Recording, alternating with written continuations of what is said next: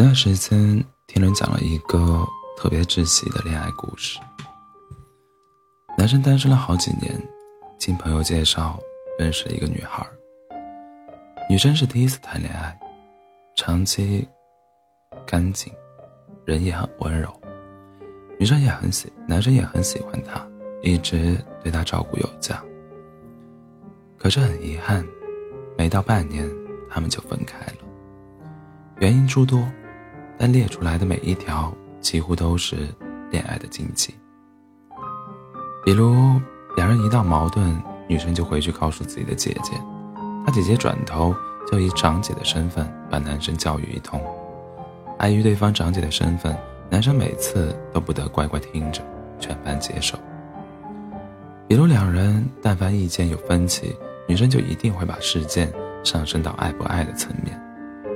如果你爱我，你就是会无条件包容我、接纳我；如果你反对我，那你就是不爱我。再比如，刚谈恋爱三个月，女生父母就提出想在男方前几年买的按揭房上加名，男生很无奈，拒绝也不是，不拒绝也不是，可毕竟连订婚的边都还没有摸到，双方长辈也没正式见面吃饭。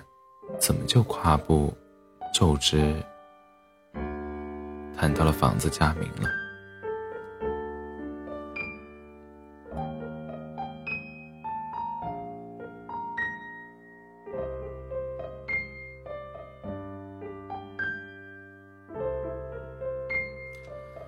人都是有记忆的，尤其对一些有伤害性的言行，更会被记得深刻且难以愈合。感情就这样被慢慢消磨，到最后两个人也就再也回不去了。在一起这件事从来都不是，都不是只有喜欢和爱就可以。那些能够爱的顺遂长久的人，看似是不经意，其实往往都有迹可循。今天就想跟大家分享一下恋爱关系里的四条潜规则。希望你和在意的人会一直长长久久爱下去。第一条，别人的建议可以参考，但别一味听从。不知道你身边有没有那种特别愿意和周围朋友分享恋爱细节的人，让大家给自己出主意，以期在感情里占得先机。明明是两个人的恋爱，却演变成了一群人的权衡。有些感情纠缠久了，到最后你已分不清到底是想爱，还是想赢。旁观者的建议可能只是经验之谈，或者随口一说，但你盲目听从的结果，却可能伤害一个原本很爱你的人。所以啊，劝人者谨慎劝之，被劝者谨慎听，谨慎听听之。毕竟一千对情侣就有一千种相处方式，去爱和被爱的人是你，承担结果的人也是你。听从自己的心去做选择，才是相比之下更精准。更能少留遗憾的方式。二，分手说多了，感情就真的淡了。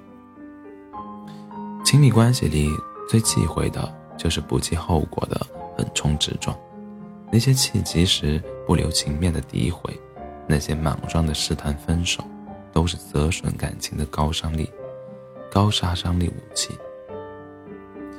你以为摔门离开和闹分手都是出于真性情，但也许有一天，你关掉的门就再也打不开了。你说过的分手，也收不回了。先平心，再平事。双方都在气头的时候，事情是解决不了的，道理也是说不通的。不如两个人先冷静一会儿，等到都理理智下来了。你就会发现，恶语一时，恶恶语一时说出口，也许很爽，但若因此彻底伤害了那个你明明很爱的人，是一件多么愚蠢的事情。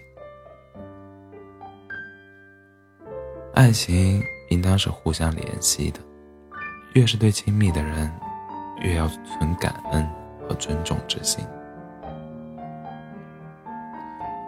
三，互相尊重彼此的不同。俗世茫茫，每个人都有每个人的不同，但这个世界上总是有很多以爱之名的绑架。如果你爱我，你就会为我改变；如果你爱我，你就应该听我的。一味妥协和退让的结果，只能是彼此都不再想彼此，爱情也不再是爱情。我们都该明白，在一个人成为另一个人的爱人之前，他首先是他自己。而理想的爱情也一定是两个人彼此依恋，却又各自独立。所以，在看到对方的不同时，第一事、第一件事应该是尝试去尊重他，而不是改变他。